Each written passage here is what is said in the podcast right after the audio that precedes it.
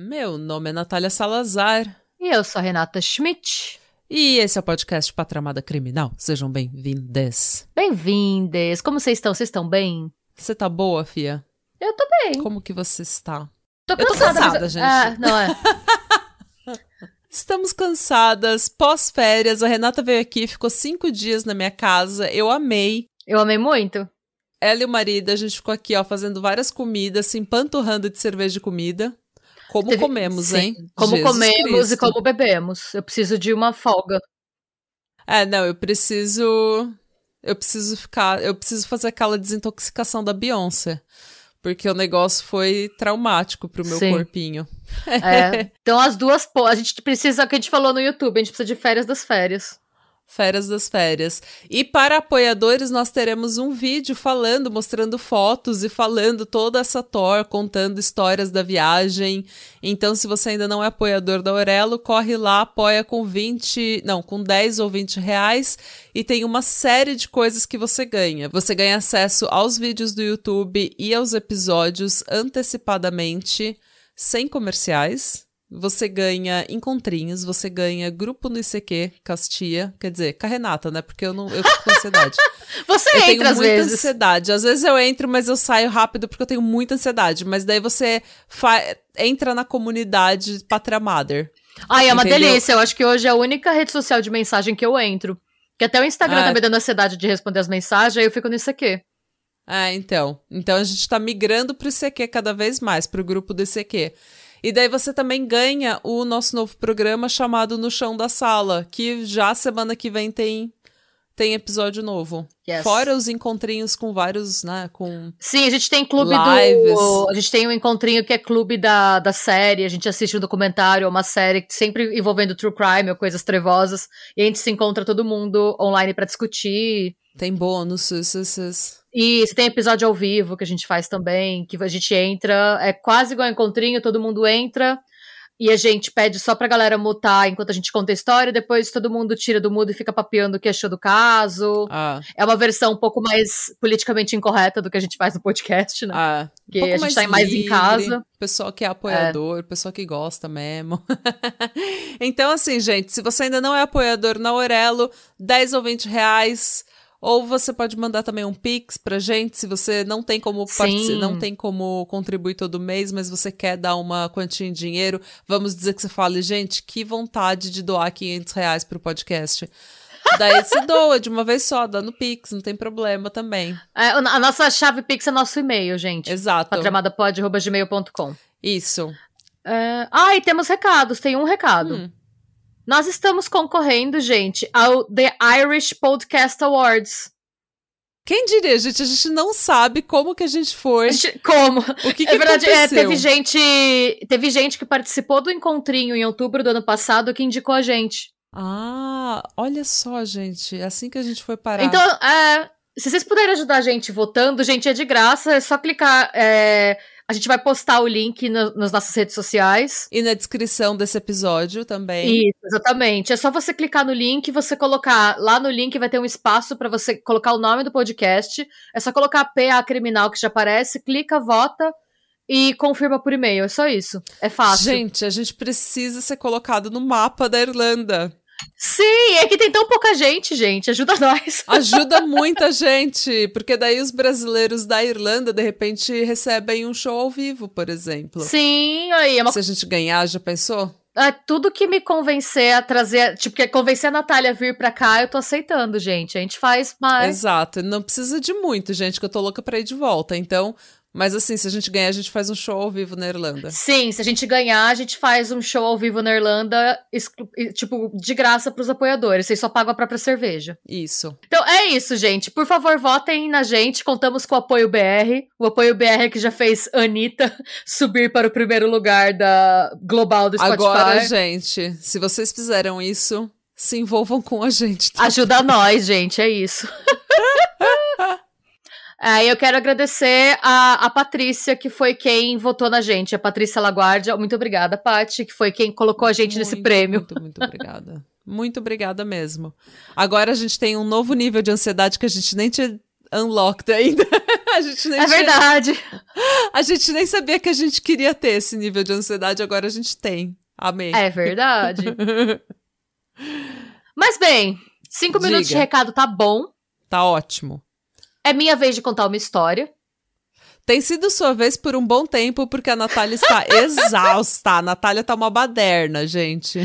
ah, não. Minha sorte é que eu preparei esse roteiro antes de viajar, porque se eu tivesse que preparar. Eu, eu, me conheço, eu sei que eu exagero, eu sei que eu sou inimiga do fim. Aí eu pensei, se eu não preparar alguma coisa antes de eu viajar, quando eu voltar, eu não vou ter condições. Então, tenho que agradecer ao, ao meu autoconhecimento. O importante é você saber que você é uma bagunça, né? Não é não ser uma bagunça, é reconhecer eu sou uma bagunça. Exato. Como é, organizar? Isso é adaptar a sua própria bagunça. Exatamente. É você abraçar o seu lado trevoso e falar, ok, vamos trabalhar juntas. Pois bem, gente, vai ser mais uma vez um caso com duas partes, porque eu comecei a escrever, me animei, ficou muito longo, e eu queria dar o máximo de detalhes possível para vocês pegarem o mesmo ranço que eu dessa história. Ai, porque Deus. é uma história assim de novela, é uma coisa que assim, se, se você vê isso na novela das oito, você acha é impossível uma pessoa ser assim, não é? Hum. Pois bem. A gente vai contar a história então da Stacy Castor. Ou Castor. Uh. Eu gosto de chamar ela de Castor, mas em inglês é Castor. Tá. E eu vou começar com as fontes. Hum. As fontes, gente, vai ser que nem no caso que eu fiz da Alexandra. As fontes são as mesmas na parte 1 e na parte 2, então na parte 2 de semana que vem eu não vou falar fontes para vocês. Tá.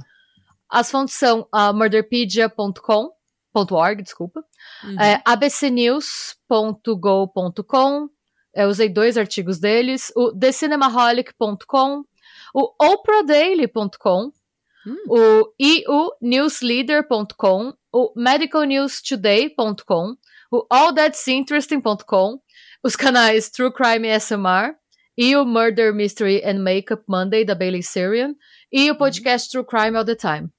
Tá. Uh. Uh. Vamos que vamos. Vamos para a parte 1, gente. Começou. Yeah! Me animei. bateu o, o, o meu mocktail, bateu. Ah. Tô tomando aquele mocktail que é o drink sem álcool que a é, Bela Hadid lançou, sabe? Ah, sei, você já me falou dele. Aí eu coloquei ele com suco de groselha e água com gás, tá uma delícia. Fica Ai, a recomendação. Mas bem, voltando. Eu tô tomando uma coca sem gás. e tá bom também. Tá tudo bem também. Bom, gente, a Stacey Castor nasceu Stacey Ruth Daniels em 24 de julho de 1967 na cidade de Clay, no estado de Nova York. Tá. Segundo amigos e familiares, ela teve uma infância totalmente normal e ela é descrita como extremamente inteligente. O hum. sonho dela era ser advogada e ela parecia estar tá caminhando para essa carreira. As notas dela eram muito boas e ela, sim, ao que tudo indicava, ela estava se preparando para aplicar para algumas faculdades. Mas assim, gente, pode ser uma opinião minha e vocês vão ver no decorrer da história se vocês concordam comigo ou não. Mas a Stacy tem o tipo de personalidade que ela é a pessoa que ela sempre vai optar pelo caminho mais fácil. Tá. E que cause o mínimo de desconforto para ela. Não, hum. não importa o quão desconfortável isso seja para os outros. Ou seja, ela é uma puta de uma mala. Ela é o erro da natureza da semana, tá, gente? Começa por já fica o spoiler. É, até que, então, ela estava nesse processo de aplicar para faculdades quando, em 1985, quando ela tinha 17 anos, uma amiga apresentou ela para o Michael Wallace, que era um mecânico de 23 anos. Tá. Em uma entrevista que ela concedeu alguns anos mais tarde, ela afirma, né, sobre esse encontro. O Mike era a alma da festa. Se você precisasse de qualquer coisa que ele tivesse, ele daria aquilo para você. Ele é o amor da minha vida. Eu sabia que iria casar com ele cinco minutos depois de conhecê-lo. Ok. Todo mundo realmente descreve o Michael como um cara muito extrovertido e realmente ele é, é Sabe, sempre tem uma pessoa, aquele seu amigo, que quando ele entra na festa, ele entra carregando uma garrafa de alguma coisa e falando, é! E todo Sei. mundo faz. É! Life of the party. Ele era essa pessoa. Tá. E ele também era conhecido por beber demais e usar drogas leves. Uhum. É, o que as pessoas que conviviam com ele acabavam relevando, porque a- ele tinha 23 anos, gente. É. E ó, é, ele tava meio que vivendo a fase frat boy, sabe? Só que sem estar numa fraternidade. Sei. Falava, ó, ele é um cara que, assim, ele tá levando uma vida de festa como se ele estivesse na universidade, a diferença é que ele tem um emprego fixo, então ele tem mais dinheiro pra gastar com esse tipo de coisa. Tá, entendi. E acha- acharam que era uma fase que ia passar, o que acabou não acontecendo, mas a gente vai falar disso mais pra frente. Tá. Os dois começaram realmente a namorar praticamente imediatamente após se conhecerem. Hum. E o Michael arranjou um emprego pra Stacy como despachante de ambulância na mesma empresa que ele trabalhava como mecânico. Ok. E aí, todos os planos dela de fazer faculdade só ficaram pra trás. A gente não sabe se por escolha própria ou se por Ah. exigência do Michael, mas o que tudo indica, ela só falou, eh, ela não quis mais. Foda-se a faculdade, eu vou ficar com esse boy que eu acabei de conhecer. É, Será que ela não foi rejeitada em todas as faculdades e dela ficou com vergonha de falar, então ela só falou que ela desistiu? pode ser, é uma possibilidade. É uma coisa que eu total faria. Só não Porque, falar assim, pra não- ninguém que eu fui rejeitada de tudo porque eu tô com vergonha. E daí eu falo, não, não me apaixonei. Vou ser uma mulher do lar. Não, porque tem casos que a gente até entende, tipo, começa a namorar, engravida, e aí você tá trabalhando, tá com a criança. Mas não foi o caso dos dois, tá, gente? É, Hum. é- ela só deu à luz a primeira filha, a Ashley, quando eles já estavam juntos há três anos, já estavam morando juntos já. Então Uhum. não foi um caso de desistir da faculdade porque por uma gravidez é, que não era planejada, nem por nada. Não. Ela só trombou com ele, como eu falei, caminho mais fácil. Ele arranjou emprego pra ela. É. É, ok, é mais fácil. Já que veio e caiu no meu colo, por que, que eu vou me esforçar? A personalidade dela é essa. Caiu no Tá. meu colo, por que, que eu vou ter esse trampo se já tá aqui? Já estou empregada, já achei o marido, vida tá resolvida aos 20 anos de idade. É, Uhum. exatamente. Então, assim, e até aí, gente, tudo bem. Tem gente que é assim, não tem nada de errado com isso, sabe? Se ela só- se só fosse isso, enfim, eles viveram felizes para sempre, não teria problema nenhum com essa história. Mas não foi só isso. Mas se, for, é, se fosse esse o fim da história, essa história não estaria aqui, não é mesmo? Parece. a gente parece um infomercial. Mas calma, tem mais. Não é só não, isso. é só isso! pois bem, em 88, como eu falei, a Stacy dá à luz a Ashley, a primeira filha, e sobre Hum. a maternidade, ela diz: Eu soube no minuto em que Ashley nasceu que a minha razão de estar no mundo era cuidar dela. Uhum. Só joga, lembrem disso, mas porque mais pra frente vocês vão ver o que vai acontecer. Pois bem. Mas assim, errada ela não tá, porque ela é a mãe da Ashley. Não, sim, não tá errada mesmo. Até aqui tá tudo ótimo. Tá tudo eu, eu não ótimo. tô. Tá Hum. tudo, só lembrem dessa frase. Ah, ela vai matar a Ashley. Não falei nada. Você tá sendo, tá querendo ah, adivinhar as coisas que você não sabe. Só guarde essa informação. É um spoiler, você quer que eu tire isso do, do episódio? Não, não precisa. Os dois se casaram dois anos depois, né? A, a Stacey e o Michael. Hum. Em 7 de abril de 1990. E no ano seguinte nasceu a Brie, a caçula. Hum. O Michael, gente, ele nunca abandonou totalmente a fase party boy dele. Mesmo com duas filhas pequenas, ele tava sempre bebendo muito. Hum. Ele curtia uma erva da Jamaica, vez por outra, mas não era um problema de drogas pesadas, não era- ele não fumava crack. Hum. Era uma, uma, erva da Jamaica e muita cerveja e muito uísque. E o que não, assim, por mais que a gente saiba que é considerada, que são considerados hábitos um pouco mais de boa do que drogas pesadas, ainda é uma coisa que interfere quando você tem duas crianças pequenas na sua casa, né? Não, total. Você é um. Você é mais uma criança pra mulher cuidar, essa é a realidade. Exatamente. E Hum. esse era um dos motivos pelos quais o relacionamento era marcado por altos e baixos. Além disso, a grana era curta, porque eles tinham trabalhos que eram blue collar, né? Eram trabalhos que não pagavam muito. E porque ele gastava muito em cerveja, aparentemente. né? E também porque a Stacy trabalhava no turno da manhã e o Michael no turno da noite. De Hum. maneira que eles tinham muito pouco tempo juntos. O que Uhum. acontecia era que quem tava em casa ficava cuidando das crianças e meio que rendia o outro. Aham. Em pouco tempo começaram a surgir rumores de traição de ambos os lados. Hum. E existem rumores, gente, que nunca foram confirmados, tá? De que o Michael chegou a questionar se ele era realmente o pai da Ashley. Ah. E por conta disso, gente, de novo, gente, são rumores. É, eu, pessoalmente, eu acho a Ashley, a gente vai postar foto para vocês verem. Eu acho a Ashley tão parecida com o Michael que eu não acho que esses rumores sejam reais. Hum. Mas é fato que o Michael não escondia que ele preferia a Brie. Hum. E aí, para compensar, a Stacy demonstrava preferir a Ashley. Hum. Tanto que ela constantemente falava que a Ashley era a melhor amiga dela. E é, é uma daquelas situações, gente, que quem sai perdendo são as crianças, né? Que não é, tem claro. nada a ver com isso.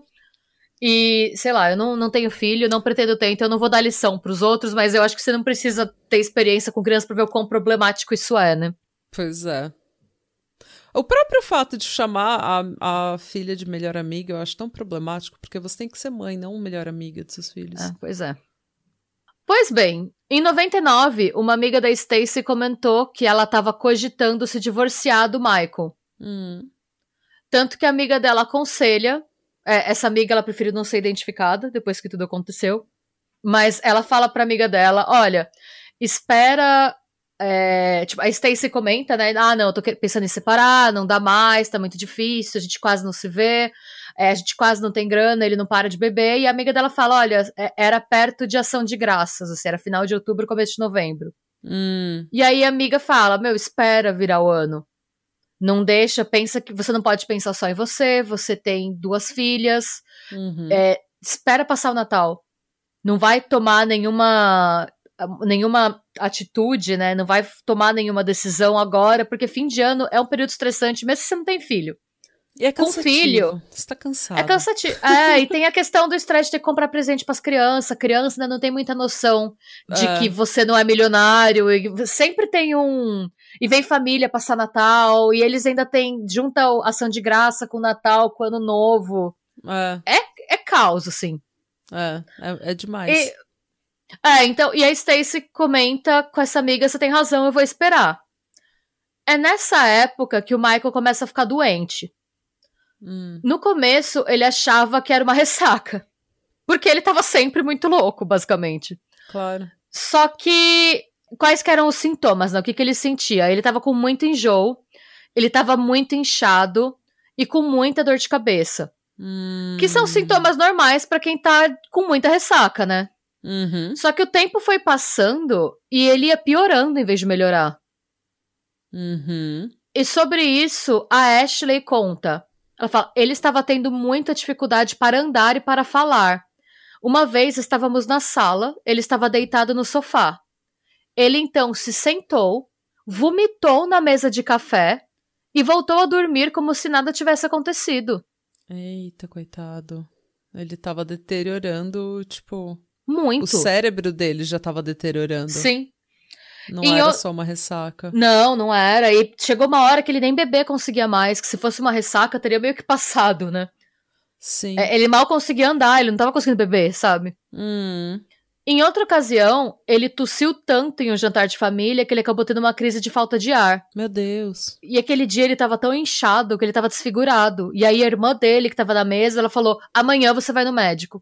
É, pelo amor de Deus, né? Porque é difícil homem no médico também, né? Mas não, chegou homem, num é, ponto... homem é um caos. Homem é um caos. Desculpa, mas eu, eu falo por experiência. Eu tive que quase implorar para levarem meu sogro no hospital depois de que ele tava com ele tava com uma gripe forte entre aspas por cinco dias, daí ele não saía mais da cama. Daí eu falei, gente, vocês têm que levar esse homem no médico, arrasta ele pro médico. Chegou no médico, foi direto pro hospital porque o homem tava infartando. Cinco dias, meu Deus. Cinco dias de cama e todo mundo falando: ah, tadinho do vovô, ele... tá, tá gripado. Gente, o vovô já teve vários infartos, ele é todo fodido, pelo amor de Deus. Leva o vovô no hospital. Leva o vovô no hospital, gente. Mas tem que ser carregado. O homem só vai Sim. carregado. Eu não posso falar porque eu sou assim também, eu só vou carregada. Se eu posso fugir do. Mas eu fiquei... pare com isso. Não, eu, eu preciso melhorar. Eu fiquei acho que quatro dias com a perna quebrada antes no hospital. Ó, ó. Oh. Tomando paracetamol. não, eu sei. Eu, eu tô reconhecendo aqui porque eu sei que se alguém da minha família ouvir eu falando isso, vão me. Vão me eu, vou ser. Eu vou ser. É, chamada na chincha, sabe? É real, eu Ó, sou assim a também. preciso hipocrisia. É. feminista, ó. A pessoa tá aqui toda feministona falando, ai, homem não vai no hospital. Tá. Não, não, eu falei, ó, é difícil levar homem no hospital. Não, eu- É. não, E não- Renatas também. Renatas também. Eu detesto, realmente, detesto. É, mas enfim, voltando. Divagamos. É, divagamos. Ele foi, então, no médico e o médico diagnosticou ele com um possível distúrbio do ouvido interno. Que ele disse que explicaria o, o enjoo e a dificuldade Hum. de andar. E as dores de Tá. cabeça. Só não justificaria o inchaço. Por conta disso, ele solicitou mais exames. Só que, por conta do período de festa, estava já perto de dezembro, ele só conseguiu agendar os procedimentos para janeiro do ano seguinte. Uhum. E o que aconteceu? É, algumas semanas depois da consulta, já em janeiro, é, assim, algumas semanas depois da consulta, mas a- alguns dias antes do exame. Tá. Em janeiro de 2000, né, a Ashley, que tinha 12 anos na época, ela comentou que ela chegou em casa e ela encontrou o Michael deitado no sofá, fazendo o que ela achava que eram caretas. Ai. E ela conta que era uma coisa que às vezes ele fazia quando ele tava muito bêbado e tava no sofá e ele percebia que as filhas estavam meio tensas. Ele chamava, elas olhavam e ele fazia umas funny faces, sabe? Pra fazer elas darem Umas risada. caretas pra, é, pra disfarçar que ele tava muito bem louco. Sim, e porque ele sentia tensão e queria, tipo, ah. Claro. Uhum. é, e ela viu ele fazendo isso, então ela só riu de volta pra ele e ela fez o que ela sempre fazia. Sempre que ela chegava da escola, ela ligava pra mãe dela pra avisar: cheguei e tô indo buscar minha irmã. Porque tava no período, a Stacy tava trabalhando e o Michael tava em casa. Uhum. E vê, ele tava tão acostumado a ficar muito louco que não era nem ele que buscava as filhas na escola. A filha de 12 anos tinha que voltar mais sozinha velha. e buscar a irmã mais nova. Ai, olha. Minha avó tava certa. Bom, gente, então ela viu as caretas, riu de volta pra ele, ligou pra Stacy, foi buscar a Brie na escola. O que ela não sabia é que, na verdade, o Michael tava agonizando. Eita. E quando a Stacy voltou pra casa minutos depois, o Michael Wallace já estava irresponsivo. Ele foi levado de ambulância pro hospital, mas ele já chegou morto. Então ela encontrou ele morto em casa. Gente. Mais tarde, né, depois que tudo isso aconteceu, os médicos determinaram que ele tinha morrido de ataque cardíaco. E esse diagnóstico foi questionado pela família dele, porque era um homem de 38 anos, sem nenhum histórico de problema cardíaco, nem, Hum. é, nem histórico familiar de problema cardíaco ele tinha. Então, Que morrera depois de apresentar sintomas que não tinham nada a ver com uma doença cardíaca. claro. A Stacy, entretanto, ela respondeu: Ah, os médicos disseram que o ataque cardíaco e a opinião deles é boa o suficiente pra mim. Por que, Nisso- Stacy? Por que, que ela é boa o suficiente pra você, Stacy? Porque se você tem que fazer uma autópsia, enquanto você não assina, né, você não pega o seguro de vida, né? Hum, Então o que, que ela falou? Não, não, você falou que ataque cardíaco é ataque cardíaco, aí ela sacou 55 mil dólares do seguro de vida do Michael e levou as Hum. filhas pra Disney. Ah, as filhas estavam tristes, gente. Sim. O pai delas tinha acabado de morrer. Foi exatamente o que ela falou. Minhas Eu não filhas. posso falar nada, porque quando meu pai morreu, a minha festa de aniversário foi na semana seguinte. Tipo, tava tudo combinado e minha mãe só meteu o louco e falou: vamos, vamos festejar. Mas foi diferente, a festa tava. é, a festa tava tudo pronta É, então. E tava tudo bem. Ninguém me explicou: É. olha, seu pai agora. Foi tudo. é- é Eu acho que se fosse só. Acho que dadas as circunstâncias, quando você vê depois, sabe, a família inteira tá questionando, a pessoa falando, não, não é uma coisa que nem foi o seu caso. Todo mundo sabia o que aconteceu, foi uma Ah. coisa que aconteceu, foi uma fatalidade, é diferente, sabe? Hum, É uma morte suspeita, e o que a mulher faz é catar- sacar o seguro de vida e levar as crianças pra Disney, foda-se. é. Tipo, eu entendo que as crianças estavam tristes, mas ela tinha, tinha a família, tipo, do marido, tinha. A Stacy só fica aí com as suas dúvidas, meu irmão. Eu vou pra Disney com minhas filhas. Bom, gente, as meninas foram pra Disney, os meses passaram, o dinheiro acabou, Hum, e aí a Stacy decidiu que ele ia procurar um novo emprego. Tá. E ela acabou indo trabalhar como secretária no departamento administrativo de uma empresa que chamava Liverpool Heating and Air Conditioning, Hum. que vendia aparelhos de ar-condicionado e sistemas de ventilação. Onde ela foi apresentada a David Castor, o dono da empresa. Que é da onde ela, né, Hum. pega o nome. Hum. Nas palavras da própria Stacy, David era muito atencioso, muito focado no trabalho, muito interessado em atividades ao ar livre. Ele tinha snowmobiles e four-wheelers e um barco. Ele era apoio e força e segurança para mim. Hum. Gente, eu não sei se essa informação é comprovada. Duas das minhas fontes trazem isso. É que o David já tinha pedido em casamento a secretária que estava no cargo antes da Stacy. E que ele fazia isso porque ele queria arrumar uma esposa e ao mesmo tempo não precisar pagar uma secretária.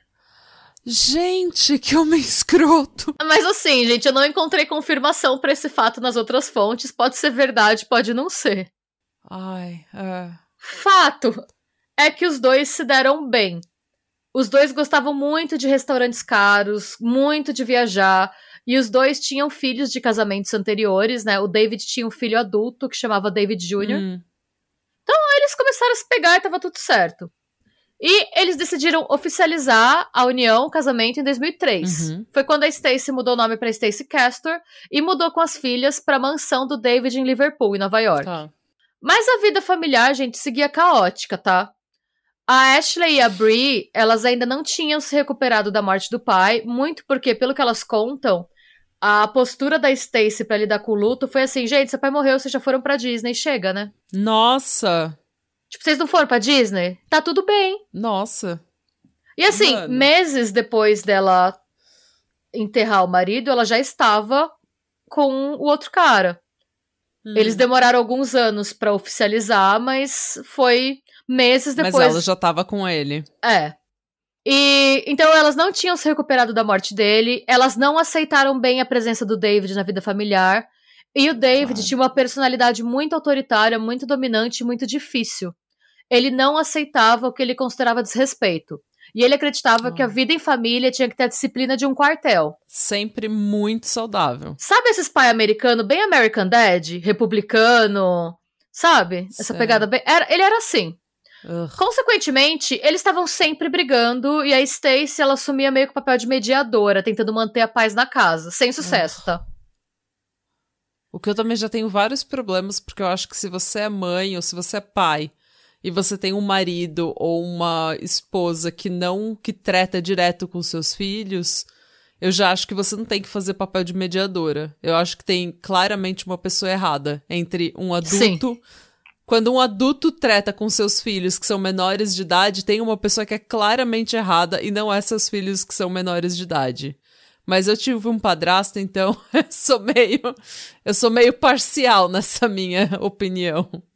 Não, e assim, você vê nas fotos do casamento, a gente vai postar uma foto do casamento depois, o, e pro pessoal do, da Aurela a gente manda uma galeria gigante com imagem de apoio e tal. Você vê Uhum. na cara das meninas que elas não estão felizes, sabe? Ai, E assim. A Ashley tem 15 anos, a Brie tem Puta 11 ou que pariu. 12. Hum, tá naquela idade que você começa a questionar, mesmo que você não tenha passado por um processo traumático como esse, você começa a questionar mais as coisas, né? Então, uhum, era um processo normal, mas que ele não aceitava. Tá. É, e eu concordo com tudo que você falou. Pra mim, assim, não existe ex-filho. Uhum. Eu acho que é bem simples. De que, de que lado você tem que ficar, sabe? Não, e assim, em qualquer situação em que você tem um adulto que treta com crianças, eu vou ficar do lado da criança.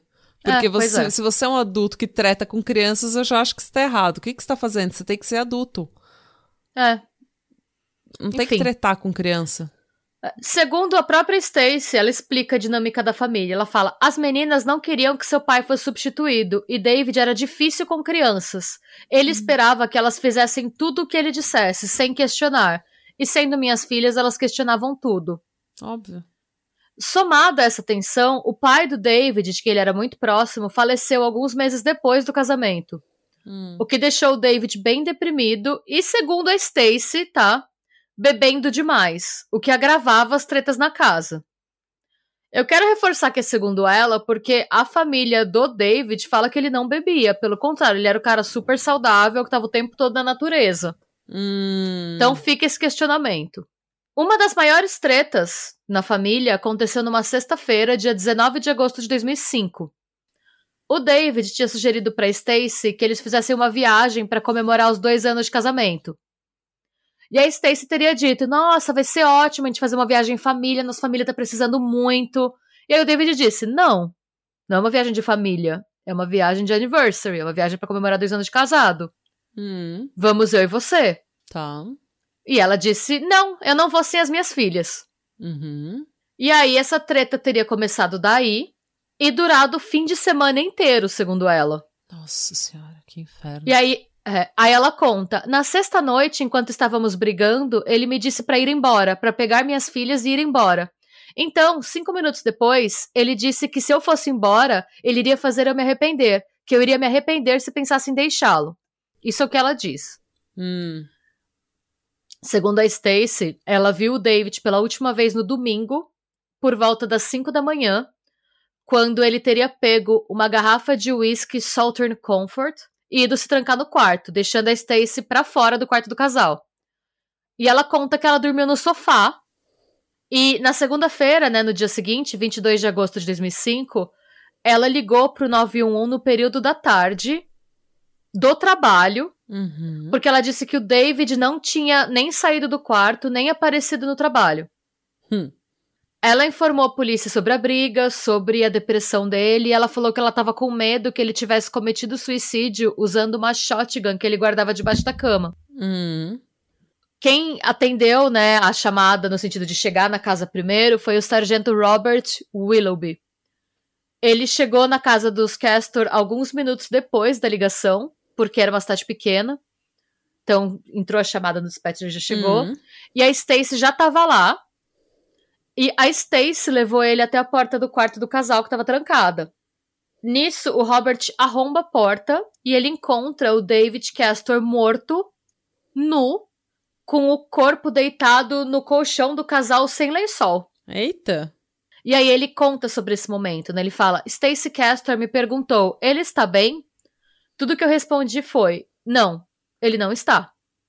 Os paramédicos então entram na sala, voltam e nesse momento ela está gritando: faça com que ele volte, ele não está morto, ele não está morto.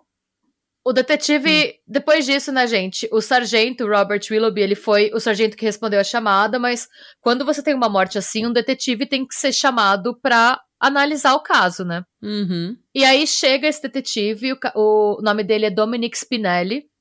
Ele é pátria mother, gente. Ele, ele é aquela pessoa obcecada que fica pensando no caso no tempo livre dele, sabe? Não, não sei do que você tá falando.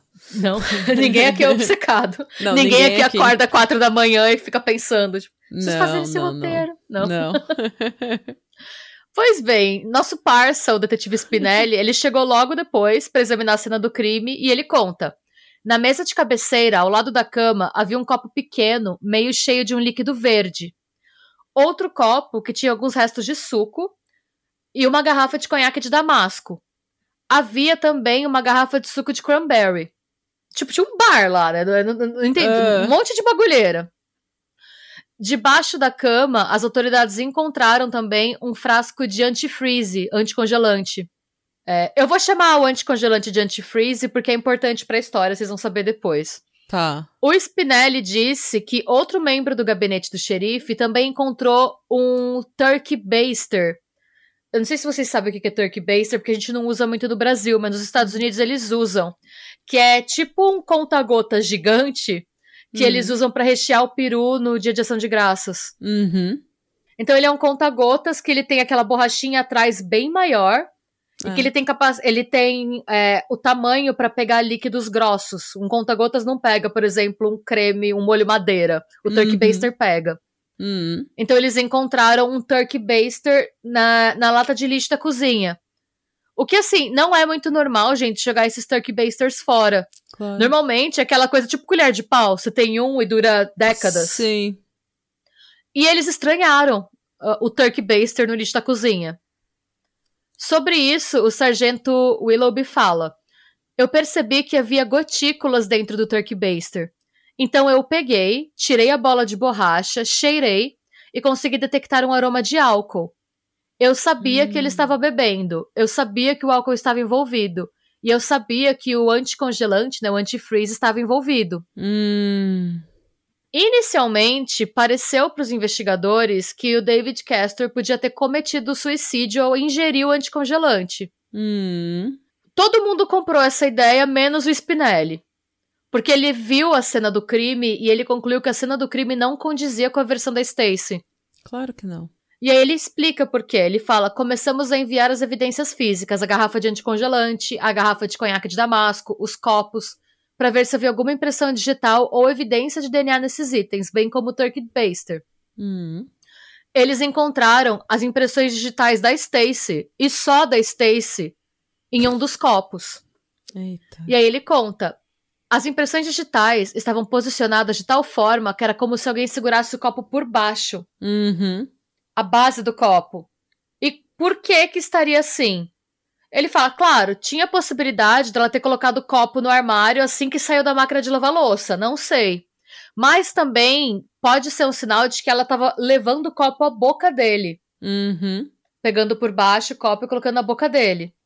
O antifreeze também foi encontrado no Turkey Baster e o DNA do David Castor só tava na ponta do Turkey Baster, na parte que vai para os lábios, ou que a, a parte que despeja, não na borracha. Uhum.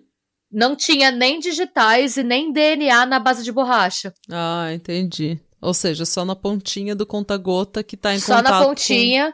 Ainda bem que ela com colocou os lábios. ele nos lábios, né? Que eu fiquei imaginando ela colocando o turkey baster em outro lugar. Tipo, Meu Deus, Não, eu não tinha nem porque- pensado nisso. não, porque absorve, a mucosa do, do cu absorve. exato, porque eu pensei, eu pensei que seria uma forma de absorver, de absorver rápido o antifreeze. Nossa, mas aí como é que se explica, né? Ele tinha uma tara pra enfiar antifreeze no cu, sabe? Uma coisa é você falar que ele tomou pra se matar, né? Outra coisa, como é que você explica o Não, resíduo acho- lá? Será que iam detec- será que iam de- detectar o antifreeze? A gente vai falar disso. Esse é um ponto Ah, importante. então Não tá. especificamente sobre cu. Será que eu deixo isso no episódio? Não sei. Ouve como vai ficar o final, aí se você achar que interfere, a gente pode cortar. Eu deixo pro, pra você Tá. decidir. É, a Ah. irmã do David, que chama Linda Horzempa, ela comenta que o David trabalhava com carros o tempo todo. Gente, ele tinha uma empresa de ar-condicionado e refrigeração. Uhum. Ele sabia o que a ingestão de antifreeze ou anticongelante faz com a pessoa. Hum. É, e a gente vai falar disso. Eu peguei um artigo médico que fala sobre isso. É uma morte extremamente longa e dolorosa. Uhum. Ela também comenta que ele estava familiarizado com essa mistura química através do trabalho na empresa, né? Hum. E aí o artigo que eu peguei é o Medical News Today, ele explica, e eu vou ler para vocês o que, que ele faz. Eu achei interessante até para entender um pouco o trabalho da perícia. E pra gente tomar cuidado com o anticongelante também. Ah. Então, de acordo com o Medical News Today, o anticongelante é uma substância que as pessoas normalmente adicionam aos radiadores dos carros. Uhum. Ele contém produtos químicos que diminuem o ponto de congelamento e aumentam o ponto de ebulição do líquido de arrefecimento do motor. A ingestão desses produtos químicos pode causar sintomas potencialmente fatais. O anticongelante normalmente contém etilenoglicol, metanol e propilenoglicol. Embora essas substâncias sejam relativamente atóxicas, o corpo as metaboliza rapidamente em subprodutos do álcool altamente tóxicos. Uhum. E aí, somado a esse artigo, eu peguei um artigo do Springfield, Springfield News, escrito pela Kay Wall, que chama How Does Antifreeze Kill? How Quickly? Que seria como o antifreeze mata e Uhum. quão rapidamente. É, ela fala: os sintomas de envenenamento por anticongelante são sutis. Nas primeiras 12 horas após a ingestão do anticongelante, uma pessoa que foi envenenada, acidentalmente ou não, pode parecer bêbada. Hum. O sistema nervoso central fica mais lento, de acordo com informações da Agência dos Estados Unidos para Substâncias Tó- Tóxicas e Registro de Doenças. Uhum. O composto prejudicial do anticongelante é o etilenoglicol, uma substância de sabor adocicado e inodora, que é usada em uma variedade de processos mecânicos devido ao seu baixo ponto de congelamento e alto ponto de ebulição. Quimicamente, não está muito longe do álcool comum, mas o corpo humano reage às duas substâncias de maneiras muito diferentes. Em pequenas quantidades, o corpo metaboliza o álcool e ele é expelido sem causar danos às células. Por outro lado, o anticongelante é absorvido rapidamente pelo corpo, onde se cristaliza. Hum. É aí que o dano real começa, 30 minutos após a ingestão do produto químico. Quando o etilenoglicol se decompõe no corpo, ele também forma substâncias químicas que se cristalizam. E os cristais se acumulam nos rins e afetam a função renal. Uhum. Ele também forma substâncias químicas ácidas no corpo, que podem alterar o equilíbrio ácido-base do corpo e afetar o sistema nervoso, os pulmões e o coração, De acordo com a administra Administração Oceânica e Atmosférica Nacional, duas onças de anticongelante, que equivale a um quarto de xícara, podem matar um cachorro. Uhum. Uma colher de chá pode matar um gato. E duas colheres de sopa podem matar uma criança. Meu Deus, gente. Dentro de 24 a 72 horas, uma pessoa que ingeriu uma quantidade significativa de anticongelante pode morrer. Mais comumente, a morte é precedida por insuficiência renal. Também pode causar problemas cardíacos e danos cerebrais. Uhum. A ATSDR, que foi a que eu falei lá, Associação. Qual que é mesmo? É a Agência dos Estados Unidos para Substâncias Tóxicas e Registro de Doenças. Observa, no entanto, que a ingestão de anticongelante pode ser difícil de detectar, porque é absorvido de forma relativamente rápida pelo corpo e, con e convertido quimicamente muito rápido. Uhum. Basicamente, gente, esse o nosso corpo não processa o anticongelante, ele cristaliza no nosso corpo e esses cristais começam a entupir tudo. Uhum. É colocar pedrinhas no seu organismo. E ele começa a dar shutdown, seu corpo começa a entrar em colapso. Sim, porque seu rim vai, fu vai fuder seu rim. Não vai filtrar o sangue. Sim. É, e, gente, parando para pensar, não faz sentido. Tinha uma shotgun embaixo da cama. Se o cara quisesse se matar, ele teria se dado um tiro. Fora que homem normalmente se mata com arma e não por envenenamento. Não, e assim, tem gente que morre tomando antifreeze, mas normalmente é gente que não sabe o quão dolorida a morte é. E geralmente é gente alcoólatra. Isso eu nem sabia. Eu posso estar errada, mas aqui na Noruega tem um povo que toma antifreeze. Que, tipo, eu acho que é um antifreeze diferente, que é aquele que você passa só no vidro, sabe? Ah, eu já não sei. Eu não. E ele é bem diluído, mas tem gente que alcoólatra que toma antifreeze aqui, porque é o que tem, sabe? Se esconde na garagem da família pra ir tomar aquilo. É, então, então assim, não fazia, não faria sentido, gente, porque ele tinha uma arma à disposição e ele, ele teve que fazer inúmeros cursos de segurança para saber o que fazer caso alguém ingerisse sem querer, onde guardar e os efeitos uhum. para ele saber identificar alguém que tivesse é, se envenenado acidentalmente ou não com aquele produto. Então, ele sabia hum. que seria, caso ele decidisse acabar com a própria vida daquela forma, que seria uma forma extremamente dolorosa e lenta. Pode levar muito tempo, né? uhum. né? Você ficar sofrendo, sabe? Então, não fazia sentido. Não, não fechava a cena. E depois, voltando, né, pro detetive Spinelli, ele conta: a ex-mulher do David, Janice, imediatamente começou a me ligar, dizendo que não acreditava de forma alguma que David teria tirado a própria vida. Hum. Eu di e a Jenny se conta, né? Eu peguei aspas dela. Eu disse a ele que tipo de cara o David era e que não havia nenhuma maneira dele ter cometido suicídio. É, ela comentou também: Isso é tão errado porque ele era extremamente religioso. Então, é, bem, gente, é que eu falei: aquela pessoa, ou republicano, cristão, cidadão de bem. Por mais que seja uma pessoa uhum. com quem a gente não simpatiza, não fazia parte do que ele acreditava terminar com a própria vida desse jeito, por mais que ele tivesse deprimido. Uhum. Os detetives também descobriram que o testamento do David Castor deixava tudo para Stacy e para as duas filhas dela. Que estranho. É, pois é. O David Castor não foi nem mencionado. E aí eu peguei o depoimento dele. Se não me engano, meu nome não foi nem citado no testamento. Meu primeiro sentimento sobre isso foi que meu pai realmente não gostava de mim. Eu pensei que ele morrera chateado comigo, que não queria mais nada comigo e nunca quis nada comigo. Que triste. E assim, gente, o, o David Jr., ele nem questionou, tá? Ele, ele poderia contestar o testamento, já que ele era um uhum. herdeiro natural, ele era o filho mais velho. É, o único filho do David, né? Porque a Ashley e a Brie são filhas uhum. do Michael. Mas ele ficou tão chateado que ele nem quis contestar. Ele falou que não era pelo claro. dinheiro. Ele, ele, ele não. Ele, tipo, ele se sentiu tão mal pensando que o pai poderia não gostar dele que ele só, tipo, ficou deprimido, sabe? Ele não entrou em justiça, não procurou advogado, Tadinho, ele não fez nada. Gente, que tristeza. Falou, ok. Que tristeza. Pois é. E, gente, uma coisa bizarra. Enquanto as investigações seguiam, o David foi enterrado do lado do Michael. Uh... Ela enterrou os dois maridos um do lado do outro. Uh... Uh... péssimo. De péssimo tom. Não, as duas famílias, tanto a família do Michael quanto a família do David, ficaram extremamente é claro, revoltadas. Eu ficaria. Tipo, como é uma assim? Coisa tão estranha de se fazer. Não tem nada de, um, tipo, de imoral ou não ético a respeito disso, mas é uma coisa muito estranha que não passaria na cabeça de ninguém fazer. Pois é. Mas passou na da Stacy. Ok. Não só passou na da Stacy, como chamou mais a atenção da polícia claro. ainda. Tipo, gente, Olha essa mulher. Por conta disso, o Spinelli, que tava com esse caso na cabeça, tava inconformado, ele, qual que foi o processo dele? Ele pensou, ah, eu vou lá pra cidade, que é, a Stacy antes, quando ela tava com o Michael, eles moravam em Clay, né? Eles estavam em outra cidade. Hum. Ele foi pra outra cidade, pra Clay, pra ver se ele conseguia conversar com a família do Michael. Hum. E foi aí que ele descobriu as circunstâncias suspeitas que envolviam a morte dele também. Uhum. E ele começou todo um processo burocrático para pedir autorização para exumar o corpo do Michael. Hum. Esse processo durou dois anos. Ele só conseguiu autorização para exumação do corpo em setembro de 2007. Deus. Porque ele, a Stacy não dava autorização, ele teve que pedir para a família, Uhum. Mesmo a Stacy sendo a, a executora, né, a principal executora do testamento do Michael, que recebeu seguro de vida, tal. Em teoria era a Stacy que podia Uhum. escolher o que é, dar o ok para exumar ou Aham. não, né?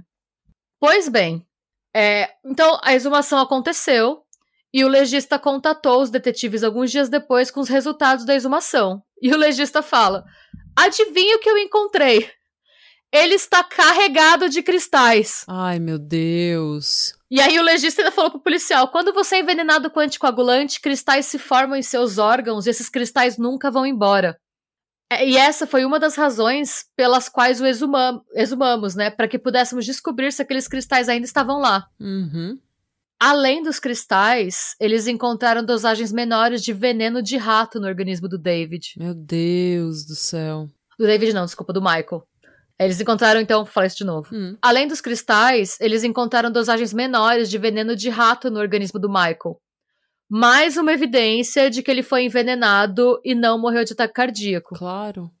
Foi nesse momento que o detetive Spinelli teve certeza absoluta que era um duplo homicídio e que a Stacy Castor tinha matado os dois maridos com anticongelante Uhum. ou antifreeze, né? E aí ele conseguiu um mandato para grampear os telefones da Stacy Castor e instalar câmeras fora da casa dela e no cemitério, nos túmulos do David e do Michael, para Hum. monitorar as idas e vindas. E eu não sabia disso, mas tem gente que, tipo, assassino, assim, que confessa no túmulo. Que tem umas conversas shade, sabe? Sei. Tipo, ai, desculpa eu ter te matado. Haha. O que, que que passa na cabeça deles, né? Sei lá. É, Pra mim é o cúmulo do deboche, sabe? É o cúmulo, tipo, eu te matei, mas eu quero ficar ok com isso, eu quero limpar a minha consciência, então eu tô aqui confessando pra você, eu te pedindo desculpas, como uma forma de limpar a minha consciência. É. Eu acho um puta deboche. É, é um deboche. É, é, sei lá. Pra mim, essa mulher é sonsa. Sabe uma pessoa sonsa? Uhum. Eu acho ela bem sonsa. Mas bem, a Ela única tem coisa cara que. de sonsa. Ela tem muita cara de sonsa. Vocês vão ver a cara dela. Eu nunca vi uma pessoa com uma cara de sonsa tão grande.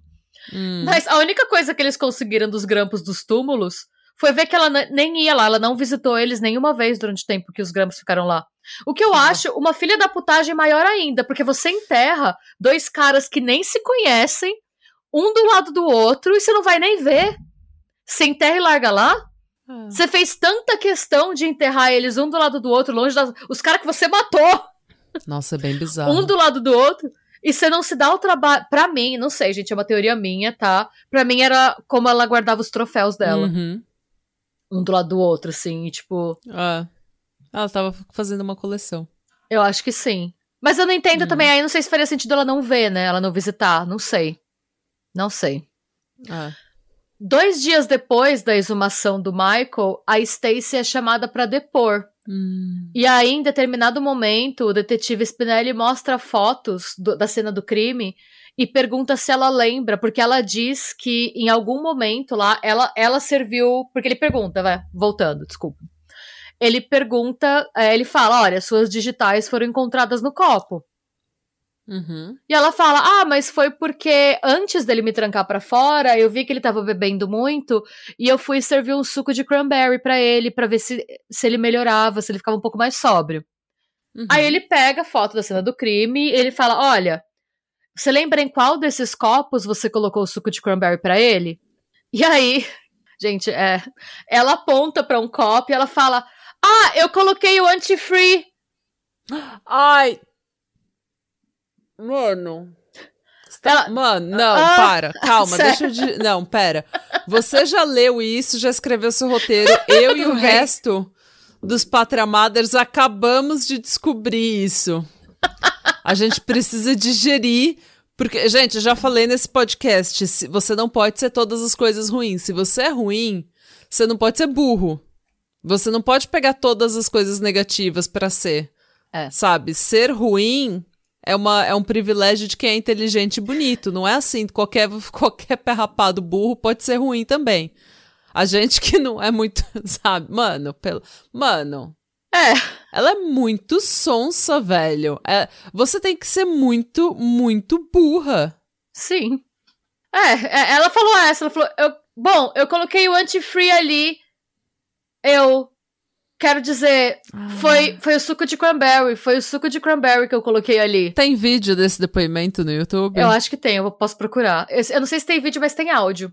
Mano, é sensacional. Essa é a melhor história da face da Terra. E o pior, quando ela é questionada, o detetive fala: Pera, mas você colocou ali o antifreeze ou o suco de cranberry?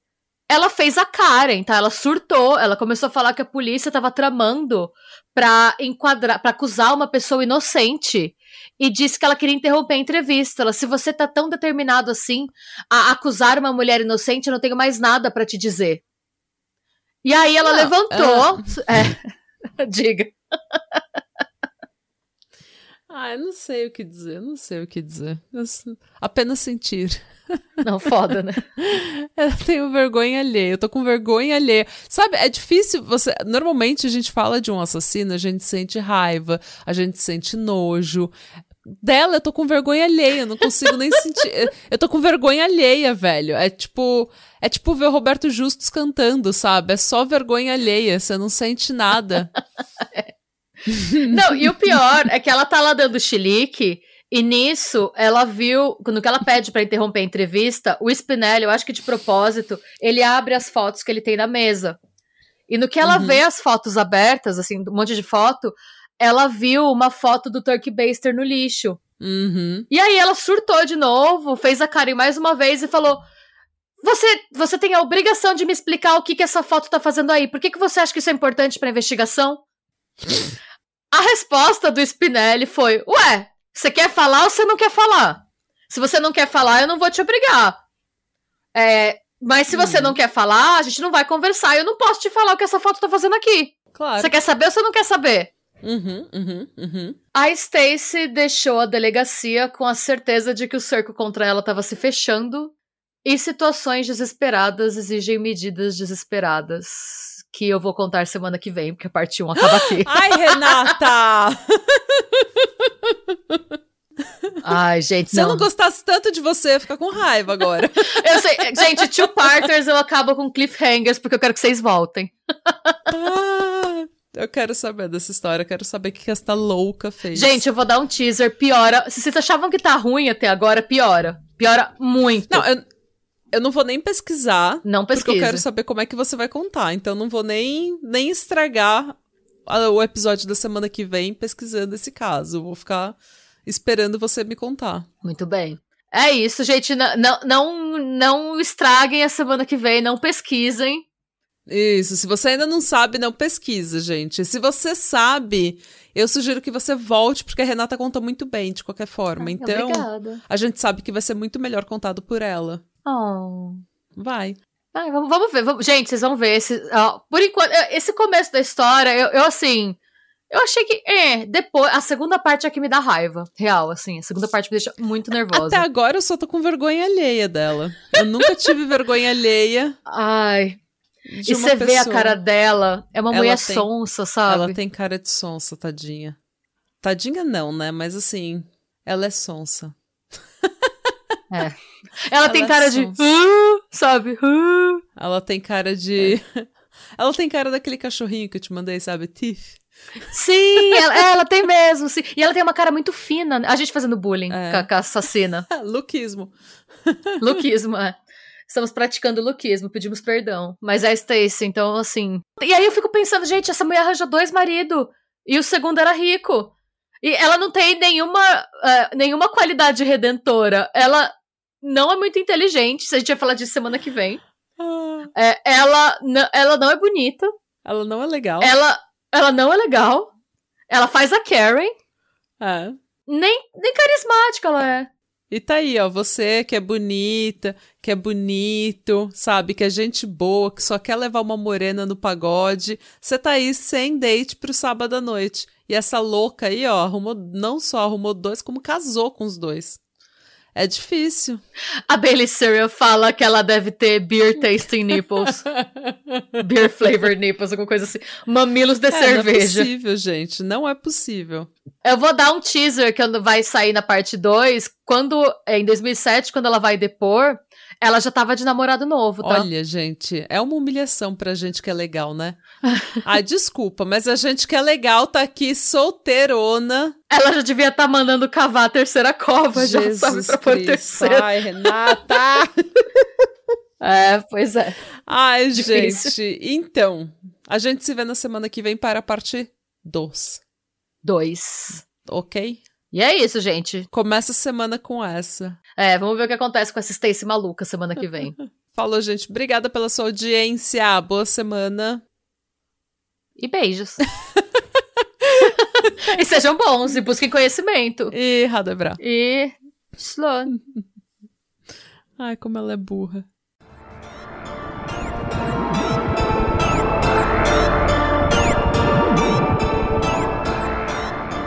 Se você gostou desse episódio e quer receber conteúdo exclusivo sem comerciais, vá até a Orelo para se tornar um apoiador do Pátria.